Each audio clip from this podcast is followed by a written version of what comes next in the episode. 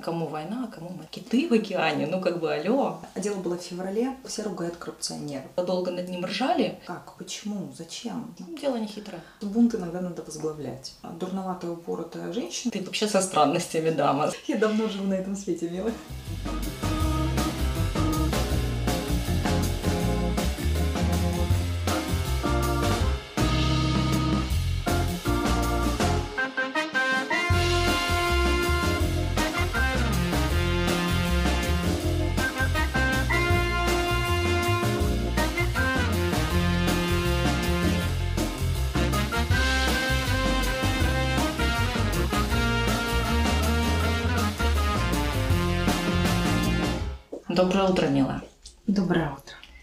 Сегодня исторический день, когда мы с тобой записываем подкаст вдвоем.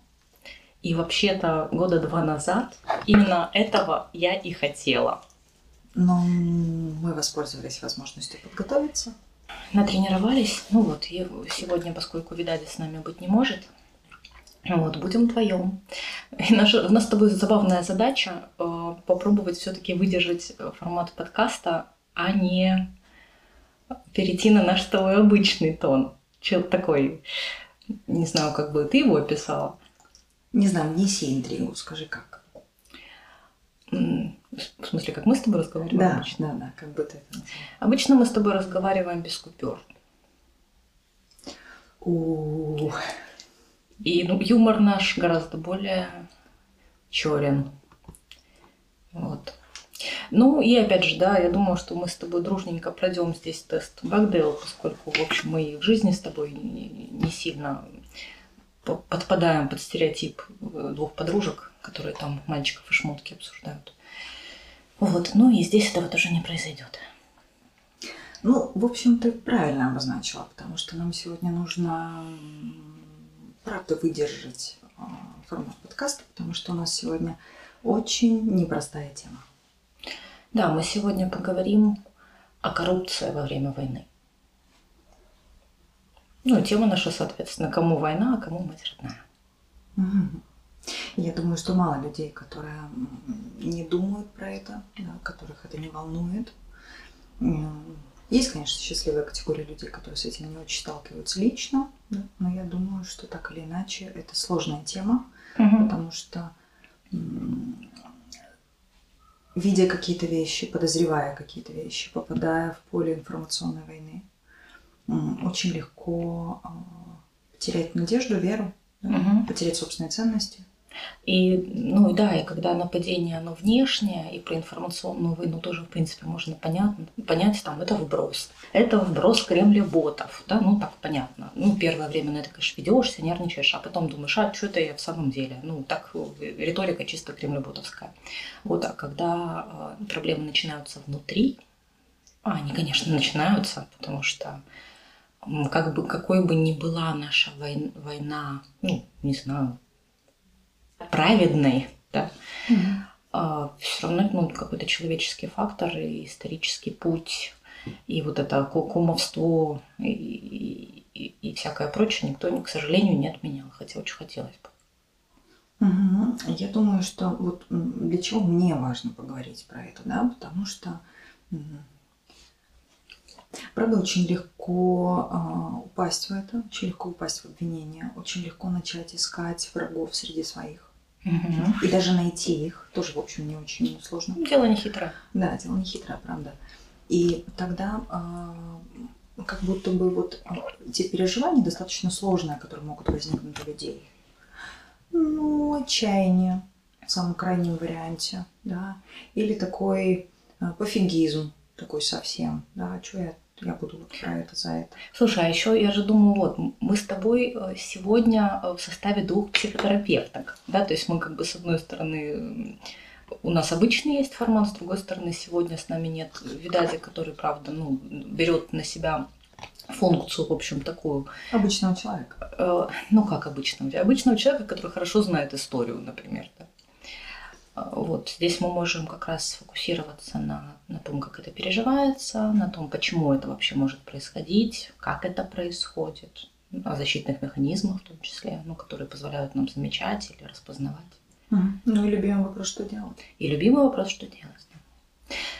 Когда мы с тобой обсуждали возможные темы подкастов, ну и, в общем, было озвучено это, я про тебя вспомнила историю, я, наверное, или попрошу тебя, или сама ее перескажу.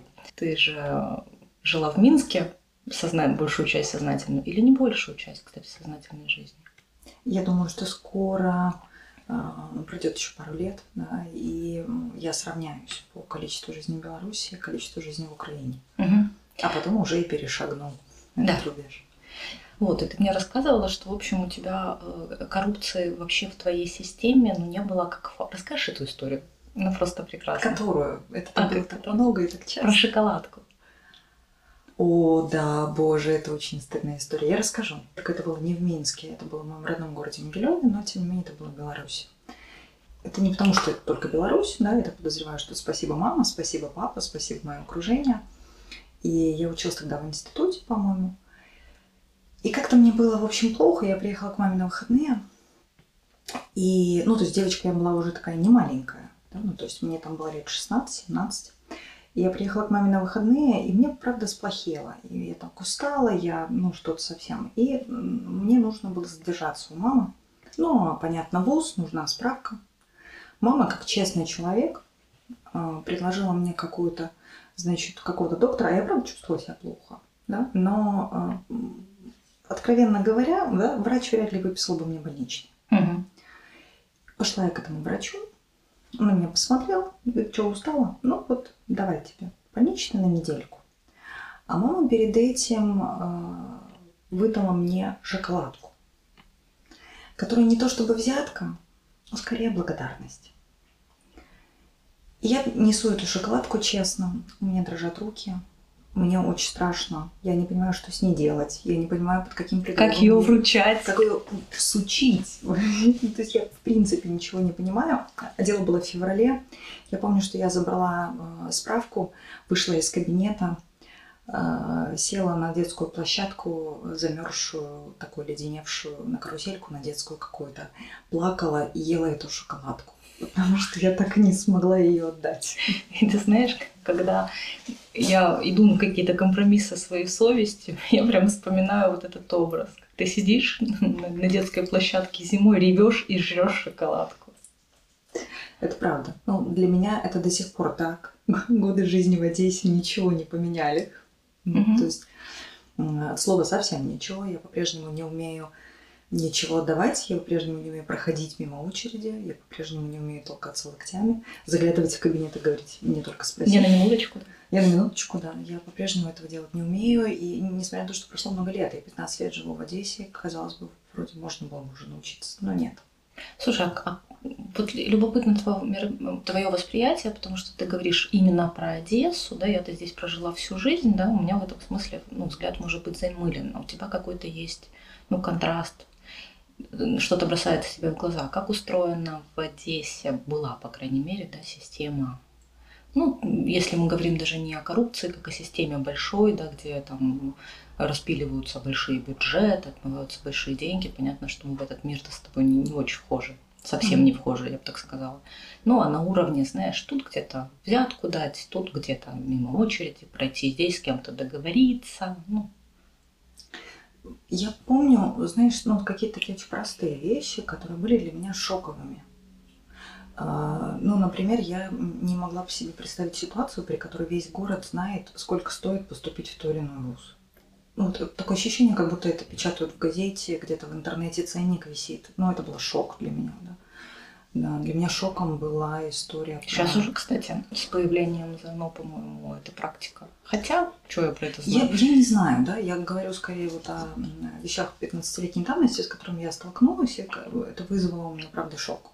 Или когда история про больницы. да, мы все знаем, что там все за все платят. И вот это для меня было совсем ударом, потому что я не понимала, как человек... Я, я все время ходила за своим мужем, который, собственно, врач, и я ходила и спрашивала с двумя вопрос, слушай, а если у человека нет денег? Ну вот совсем нет денег. Ему что, не принесут еды, да, ему не, не дадут поесть, ему не дадут, там, не знаю, не сделают перевязку. Ну вот как, почему, зачем, как это устроено? Вот, это, это правда было шоком для меня. Ну, то есть какие-то такие очень простые вещи, когда, ну, все знают там, э, знали в то время, да, сколько стоит двойная сплошная. Ну, вот ощущение мое шоковое было как раз от того, что все про это знают. Что ну, тарифы, тарифы всем известны, но где о них узнавать, в общем? Э, тарифы всем известны, и мало того, все в кулуарах, э, ну не в кулуарах, каких-то посиделках все ругают коррупционеров. Uh-huh. Я помню, я тогда очень революционно, конечно, выступала и возмущалась. И говорю, если вы ну, хотите отменить коррупцию в своей стране, давайте-ка вы переставайте оплачивать двойную сплошную, ускоренную выдачу. И честно берите ответственность за свои проступки. Да-да, ускоренную выдачу документов. Вот ходите по всем инстанциям. Они, конечно, хихикали и говорили, ну, кажется, не хотим. Э, ну, потому что, да, знаешь, вот фраза, э, значит, не хотите коррупцию, живите честно, она же при, определенном, э, при определенной ситуации звучит чуть ли не как наказание. Ну, типа, в смысле. По поводу, например, посещения врача. То, что ты называешь, ну, такой, ну, взяткой практически, да, я называю благодарностью. И у меня искренне это так устроено. Ну, я думаю, ну вот я прихожу к врачу, ну, отстояла даже свою очередь, пришла к врачу, например, в государственную поликлинику. И, ну, врачи же в поликлиниках зарабатывают мало, а я же благодарна. А с появлением частной медицины, во-первых, такой вопрос отпал. И ну, люди, которые могут себе позволить частную медицину, в общем, выдохнули с облегчением в какой-то момент, потому что в поликлиниках, правда, ощущение, что это как-то устроено и как-то нужно все знать. Ну, примерно как в ЖЭКе, знаешь. А с другой стороны, я не знаю, может, я, конечно, безнадежный оптимист, но вот я смотрю, сейчас семейные амбулатории появились. А вот там у меня, ну, я там делала вакцину, у меня там есть семейный врач, там у меня что-то рука прям не поднималась отблагодарить врача, потому что как-то вот эта система иначе выглядит, я не знаю. Слушай, ну и на выходе тогда ты платишь ценник, который кажется тебе удовлетворительным, ну, относительно зарплат э, медперсонала. Э, да, если возвращаться вот к этой истории о том, что не хотите жить в коррумпированном государстве, прекратите упрощать себе жизнь ну, обходом правил. Ну, либо создавайте. Смотри, для меня вот это правда очень хорошая штука, да. Если у тебя есть деньги, и ты хочешь делать все быстро, да, и не напряженно, и не стоять в очереди, и попасть в кабинет к врачу тогда, когда ты хочешь, да, ты можешь пойти в клинику, официально заплатить денег, с ним будет официально заплачено налог, ну и так далее. Да? Вот вся вот эта прекрасная история. А те, кто не может этого сделать, да, а, те идут в государственную поликлинику, стоят очереди, получают талончики. Не знаю, есть талончики сейчас в наше время. Ну, то есть это какая-то, знаешь, вот история про то, что бунт иногда надо возглавлять. Да, вот э, я, ну, когда получала паспорт, загранпаспорт ребенку, я увидела чудесное объявление о том, что если, по-моему, в ковид появившись, да, услуга, мы приедем к вам домой, заберем ваши документы, сфотографируем вас дома и привезем вам потом паспорт тоже надо. Это прекрасная история, на мой взгляд. Ну, такая очень ясная, очень понятная, которая, ну, как будто бы исключает необходимость искать, да, исключает необходимость кого-то дергать. Насколько она легальная, вот в чем вопрос. Я тоже думаю, что там тоже договорники какие-то сработали. А в смысле договорники? Нет, баннер стоял. Ну, в смысле, какое-то частное лицо договорилось с клиникой, что будет проворачивать такую схемку за небольшие деньги. Людям удобно, им удобно, клинике пофиг. Но, ага, ну, конечно, но протокол нарушен. Вот смотри, я даже придумать такое не могу. Да, а я, а я, так, а я так делала, я так переоформляла свою квартиру, вот я честно скажу. Это, кстати, я это сделала и поняла, что, кажется, Ой, господи, вот понимаешь, внутренний конфликт начинается, потому что я правда так подумала, правда подумала, что последний раз, когда я ну, пользуюсь привилегиями э, работающей женщины. Да. А, а с другой стороны, я думаю, господи, а если мне еще раз придется переоформлять квартиру, бегать по этим инстанциям, seriously? Ну, как бы... М-м-м. И тут я понимаю, что вроде как возглавить этот бунт я не могу. Но есть еще один, ну, так, ладно, давайте я торжественно на весь, на все полтора человека нашего подкаста скажу, что я над собой работаю. Так, глядя тебе в глаза, говорю, я, над собой работаю. Но ты когда говоришь про возглавление бунта, тут же какая штука? Ну вот мы с тобой, например, откажемся от упрощения себе жизни ну, в масштабах там даже Одессы, Украины это как бы вообще ни о чем. Ну, тот уровень, о котором мы говорим, он вроде как не мы, мы еще даже не перешли про взятки гаишникам, да, я думаю, что это отдельная тема. Но когда мы сталкиваемся с, с тем, что мы делаем над собой усилия ну, жить в правовом государстве согласно законам этого государства. И видим, что вокруг все живут иначе. И ты думаешь, что я самый лысый, что ли? Угу. Да? И тогда я не понимаю, зачем. Тогда как будто бы ценность моя в масштабах пиздеца, простите, она ну, такая слишком маленькая, да? И начинается прекрасная история. Я человек маленький, я ничего не могу сделать. Так работает система, и я в нее включен. И отчасти это правда. Ну, правда, что может сделать одна дурноватая упоротая женщина, кому она сделает легче, если она будет ходить по очередям, да, и соблюдать все правила. Казалось бы, ничего. Но она что-то сделает для себя в этом. Да и не только. Я же все время всю войну бегаю и рассказываю про вот это искусство капли в океане. Или правила крошки енота. Поделись улыбкой своей, и она еще не раз к тебе вернется. Она звучит у меня так, ну, внутри меня. О том, что если я, я откажусь от чего-то, поделюсь с тобой, вдохновлю. Ну, это как с сортированием мусора, знаешь. Мгм. Помнишь, были такие времена, когда никто не сортировал мусор, а потом кто-то один в нашей компании начал. Мы сначала долго над ним ржали, через какое-то время нам стали стыдно, стало стыдно, потом мы начали друг другу скидывать ссылочки. Вот батарейки можно отправлять туда, вот крышки можно отправлять Я туда. тебе даже больше скажу, это была я. Тот самый человек, с которого все ржали. Мне кажется, это было Трушина все-таки. А тогда это было мимо меня. Тогда я делала это отдельно, похоже. Или делала это молча, или ты уже настолько знаешь своя, что как бы к тебе можно... Ты, ты вообще со странностями дама, знаешь, Да, мало ли сколько у тебя вот этих за- загонов. Да, но в итоге получилось так, что как-то это стало в нашей среде, ну вот в среде наших коллег, ну как бы ты не сортируешь мусор, ну как бы... не- Нет, не то, чтобы мы тебя осуждаем, просто киты в океане, ну как бы алло, ну как бы мы все делаем этот мир лучше. Слушай, а вот это хорошая штука, не то, чтобы мы тебя осуждаем, да? Давай так, э, достаточно известно, давай не будем миндальничать, да, достаточно известный факт о том, что огромное количество людей, э, мужчин призывного возраста, выезжают за границу Ой, через какие-то красивые схемы. Да. Скажи, пожалуйста, Или некрасивое такое тоже некрасивая, но тем не менее, как ты относишься к этим людям? Я тебе прям свою историю расскажу. Не знаю, будет ли она кому полезна. Э, Ну, меня накрыло на пятый день, я, по-моему, даже здесь об этом рассказывала, накрыло меня крепко. Прям накрыло меня из серии бежать, роняя тапки. Вот так меня накрыло. И я, значит, э, до того, как со своим любимым человеком э, эту тему обсудить, я успела нарыть пяток, значит, каких-то очень хороших схем. Ну, ты же понимаешь, как это делается. Ну, тут спросил, там спросил, схемы, схемы, в общем, на- нарываются достаточно легко. Господи, я это говорю вслух, прилюдно. Ну да, как бы все в курсе, я просто озвучиваю реальность. Вот, я э, ну, пришла к Лёше, я говорю, вот смотри, вот есть такой, такой, такой вариант, мне тут страшно, я хочу, значит, с тобой уезжать. Он так на меня посмотрел и говорит, если тебе страшно, я тебя поддержу в том, чтобы ты уехал. Но я, говорит, уважать себя не смогу. Я все понимаю, понимаю все риски, но я понимаю, с чем мне придется столкнуться, и я не хочу.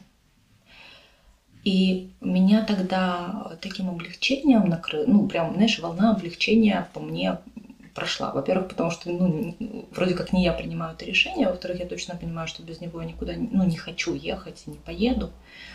Э, В-третьих, меня попустило от такой ясности и очень ясного отношения. И отношения, которое у меня, правда, вызвало уважение. Это не значит, что мой му- муж там сейчас ну, служит, или что он очень хотел бы пойти на передовую. Нет, не хотел бы, да. Ну, и я, естественно, как бы за него боюсь, да. То есть мы оба понимаем, что если придется, то придется, как бы, понятно. Но и мы с тобой, кстати, эту тему обсуждали, да, о том, что я, например, не чувствую себя морального права откупать своего мужика от э, ну, от ЗСУ, да, от того, чтобы служить, куда-то идти, ну, как бы я не считаю, что это правильно. Но со своей стороны я могу позаботиться о том, чтобы он служил в какой-то хорошей части, ну, например. Ну, Мгм. если у меня есть такая возможность. И это, наверное, тоже, я не знаю, как, как это трактовать. А я еще, знаешь, про что думаю? Вот туда же в копилочку, да, про то, что вот мое отношение к мужчинам, избегающим военной службы, точно очень разное. На сейчас, да, и на тогда. Ну, то есть вот э, помнишь, да, я Мгм. не очень понимаю эту схему там, в Украине, э, но в Беларуси я достаточно много видела людей, да, которые, у которых есть там выбор. Да, ты, ты идешь в институт, или ты будешь служить, или ты идешь туда, или там это военная Ну, скажи, кафедра. военная кафедра.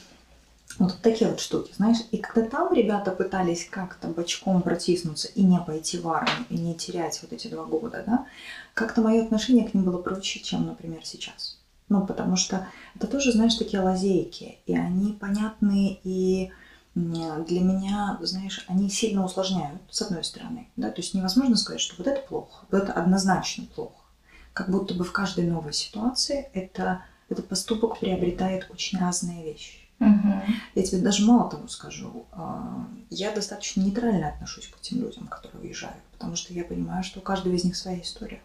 У каждого из них какой-то свой мотив. И это не обязательно трусость. И у каждого из них, э, у каждого из них свой вклад, в том числе в победу. Да, правда. Ну, потому что я знаю в том числе много достаточно успешных людей, которые уезжают туда со словами «я там буду работать, я буду присылать сюда деньги, от меня будет больше пользы». И я не могу не, не слышать этих слов, да? Это во-первых. А во-вторых, знаешь, ведь есть люди, которые уезжают с таким «и чё вы мне?», да? Мгм. Есть люди, которые уезжают по каким-то своим причинам, им мучительно стыдно.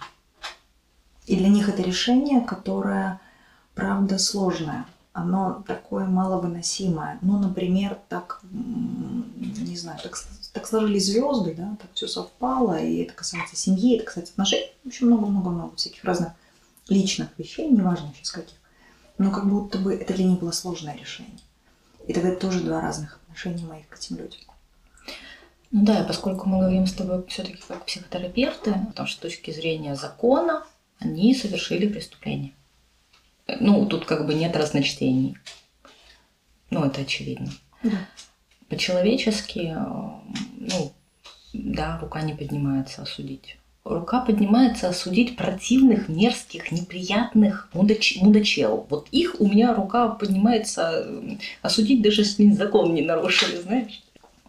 Есть же еще один, да, это не только про уезжающих, да, есть еще один а, момент достаточно сложный и тяжелый, это с которого ты начала. Да, это кому война, а кому мать родна. И ни для кого не секрет, это не специфика нашей страны или не специфика нашей войны.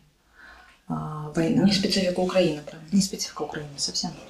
Война – это всегда очень большие вложения, это всегда очень большие затраты, и всегда это очень большие, большая нажива. Мгм. Это очень большая прибыль. Ну, Даже официальная. Ну, то есть тут даже не в коррупции дело. Дело в том, что обязательно есть люди, которые зарабатывают на войне. Всегда есть люди, которым выгодна эта война, иначе бы они просто не происходили. Конечно. И вот эта история, кому война, кому мать родна, она, правда, сейчас очень сложна. И мы периодически видим не только вбросы, да, на какие-то разговоры, да, какие-то распилы гуманитарки, там еще чего-то, да, про продажу гуманитарных продуктов прямо на полках магазина, да, то есть вот эти же разборы, ну, все их читали, да, они там чуть ли не с первого дня войны происходят. А как ты думаешь, а, это история про то, что ничего личного? Это история про, ну, страдания страданиями, ну, переселенцы переселенцами, ну, что-нибудь, что, помрут, что ли? Ну, как- какая мотивация? Я думаю, что мотивация здесь только лично. Я думаю, что таких, ну, я во всяком случае так думаю и почти на это надеюсь. Мне кажется, когда есть вот этот процесс, когда я думаю о других, да, о том, как мои действия отразятся на других, а, то вот тот вариант, который ты предложила, да, он какой-то совсем такой ужасный. А, Я думаю что просто, что они не думают про это. Вот Ну, там прямо, здесь хоч- прямо здесь хочется сделать короткую вставку о динамике раз- развития личности с точки зрения способности к контактированию. Ну, есть разные уровни развития личности, да? Мгм. от такого, не знаю, уместно ли это сейчас говорить, но что-то вспомнилось, да, от такого совершенно средового, когда есть я, есть окружающий меня мир, и я в нем как в околоплодных э, водах бол- бултыхаюсь. И для меня, ну, как бы комфортно, некомфортно. Вот это примерно уровень самоосознавания, самоопределения. Вот я не очень понимаю, что я хочу, куда я хочу плыть, что мне нравится, что мне не нравится, что я за личность. Да? Я как-то скорее ну, так ориентируюсь в этом мире с точки зрения комфортно мне в нем или некомфортно. комфортно. И другого человека там еще, еще нет. Ну, вот в метафоре это скорее такой младенец, который, которому мир что-то все время дает. Этот младенец что-то берет, что-то выделяет, но там еще нет никаких отношений. А, следующий уровень, когда появляется потребность, когда младенец уже, ну, младенец уже там, более крупный младенец, орет, показывая на грудь, и понятно, что он хочет есть.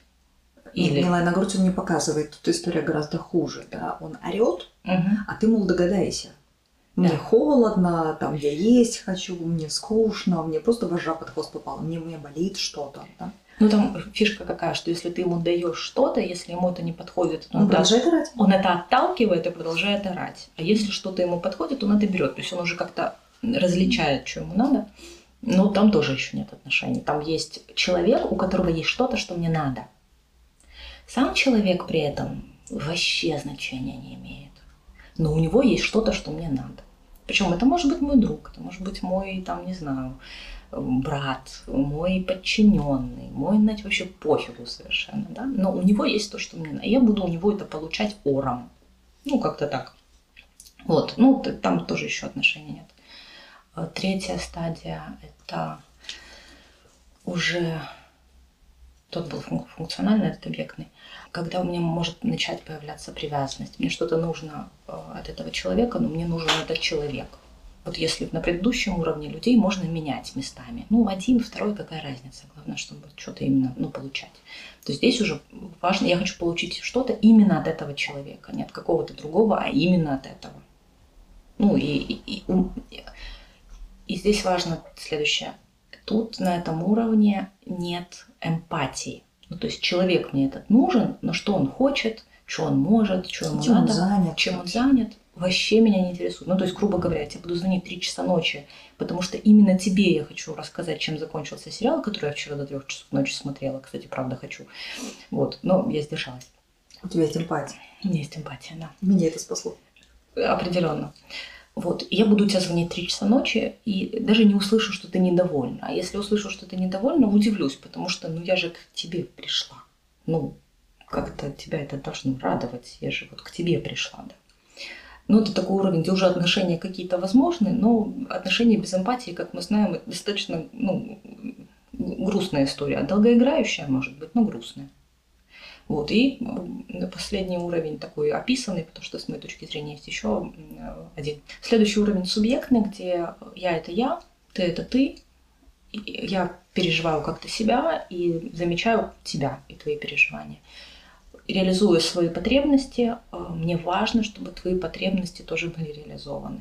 Ну, или если они входят в конфликт, я способна как-то этот конфликт выдерживать. Вот, ну и четвертый уровень отношений. Не здесь. Это, это, это отношения с Богом, но как бы с Богом, с, с высшей сущностью, там духовный уровень, которого я еще не достигла, поэтому рассказать про него не могу ничего.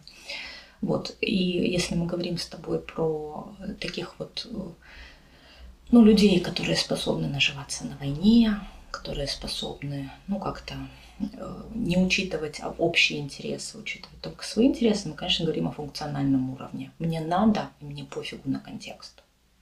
Это такой тогда э, эгоцентризм, угу. такой очень сильный, да, тотальный. Это когда есть я, и есть мои потребности, и есть мое хочу самое главное – это мое хочу. И это нормальный этап развития э, человека. Да, То да конечно. Мы все проходим через это. Конечно. Просто выходим ли мы оттуда. Да?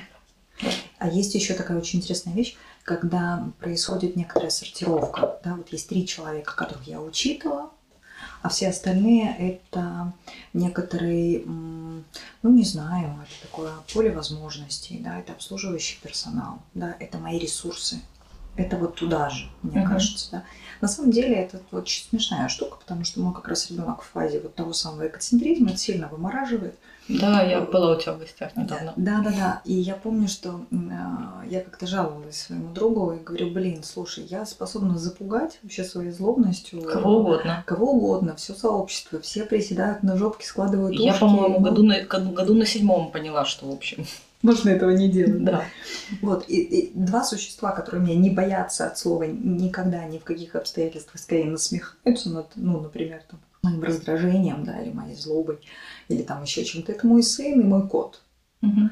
Я ему это сказала, так на меня посмотрела, говорит, Женечка, ну это потому, что и твой сын, и твой кот воспринимают тебя как свою собственность, обслуживающий персонал. Да.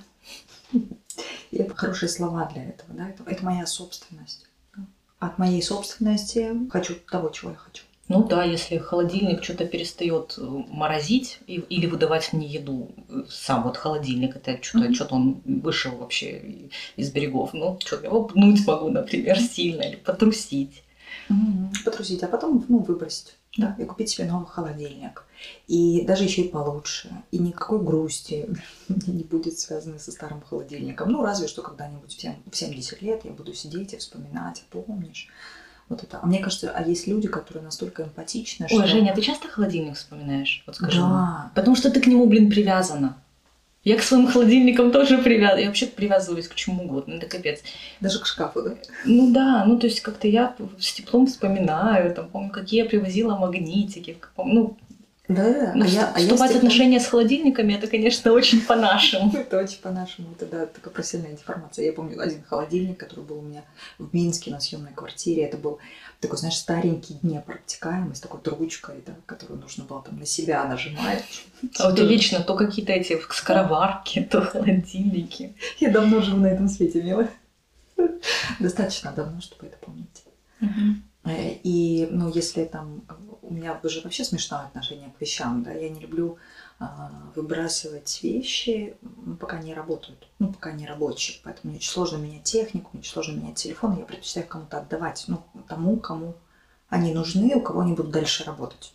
То есть мне прям очень сложно, я как будто бы прерываю жизнь. Ак- этого. акция «Женя, купи iPhone» у меня вот сейчас это какой пятый или шестой год. Вот и война еще не выиграла мной. Нет, нет, нет, Но нет, я верю победу. Не, не, ни в коем случае, я, я не, не хочу. Вот, но это, это тоже такой, это уже наш, да, наша профдеформация, наш перекос, когда мы можем вступать в отношения с кем угодно и с чем угодно, да, и даже по отношению к холодильнику переживать некоторую эмпатию. Помнишь историю про то, что кран болеет и неплохо? Мгм. Тоже очень смешно. Да, я, кстати, расскажу эту историю. Она, она достаточно забавна. У нас, значит, администратор наш, администраторка нашего офиса, такая удивительная э, совершенно барышня, тоже психолог, в общем, с, с чувством эмпатии э, за гранью вообще. И э, у нас поломался кран в офисе. Она написала объявление.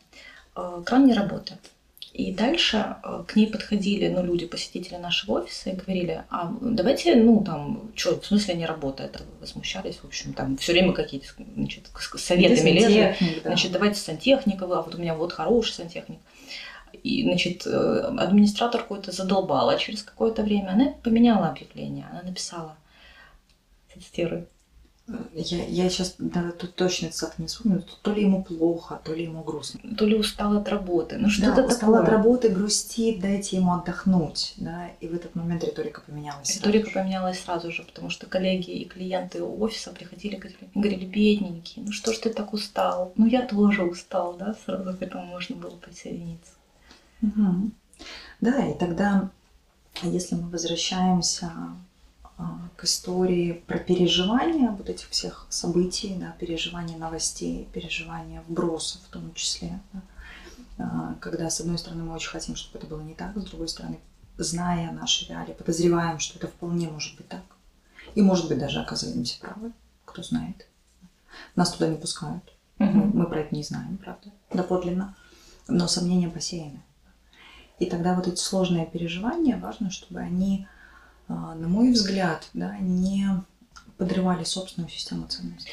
Да, вот я, наверное, здесь тоже скажу, потому что мы понимаем, что в этом информационном потоке, даже если этих, блин, коррупционеров не брать, каждое публичное лицо действует в каких-то интересах. Это не всегда интересы его лично, это могут быть интересы его компании, это интересы его, ну, в общем, какие-то интересы преследуют. Не мои точно. Вот что важно запомнить. Вот этот конкретный политик лично мои интересы ну, не преследует. В далекой перспективе хорошо думать, если так. Да? Но сейчас у него другие задачи и цели. А у меня остаются мои задачи и цели. И что самое важное, то, о чем ты сказала, у меня остаются мои ценности. И в тот момент, когда я ну, подпадаю да, под ожидания какие-то, например, я могу эти ценности легко потерять. Мне их потом еще восстанавливать. Теория соленого огурца. Ну, когда, если свежий огурец положить в банку с солеными огурцами, то он просолится. И правда, если человека поместить в среду, да, есть большой шанс, что он просолится. Иногда это очень сложно. Иногда очень сложно не просолиться. Иногда очень сложно противостоять и отращивать себе толстую шкурку, сохраняя свою, ну, какую-то нежную мякоть внутри. Интересно, обратно это работает. А Если соленый огурец поместить в это- банку, я вот о чем подумала, Свежий? что если ты свеженький огурчик, но что-то тебе очень нравятся соленые огурчики, Мгм. тоже такой хочется быть. Такой солененькой, такой тебя все ядрёненькой. хотят. Да-да-да. Тебя все хвалят. Кто хвалит свежие огурцы? Никто. А вот солененькие. м. Да-да-да, и под водочку, и под борщик. Мгм. Вот. Ну да, если хочется просолиться, конечно, имеет смысл тусить с солеными огурцами. Если хочется сохраниться, то, наверное, все-таки стоит держаться подальше. Ну, иначе а, просто законы физики. Ничего личного. Но рано или поздно этот момент наступит. Аминь. Всем пока-пока. Пока.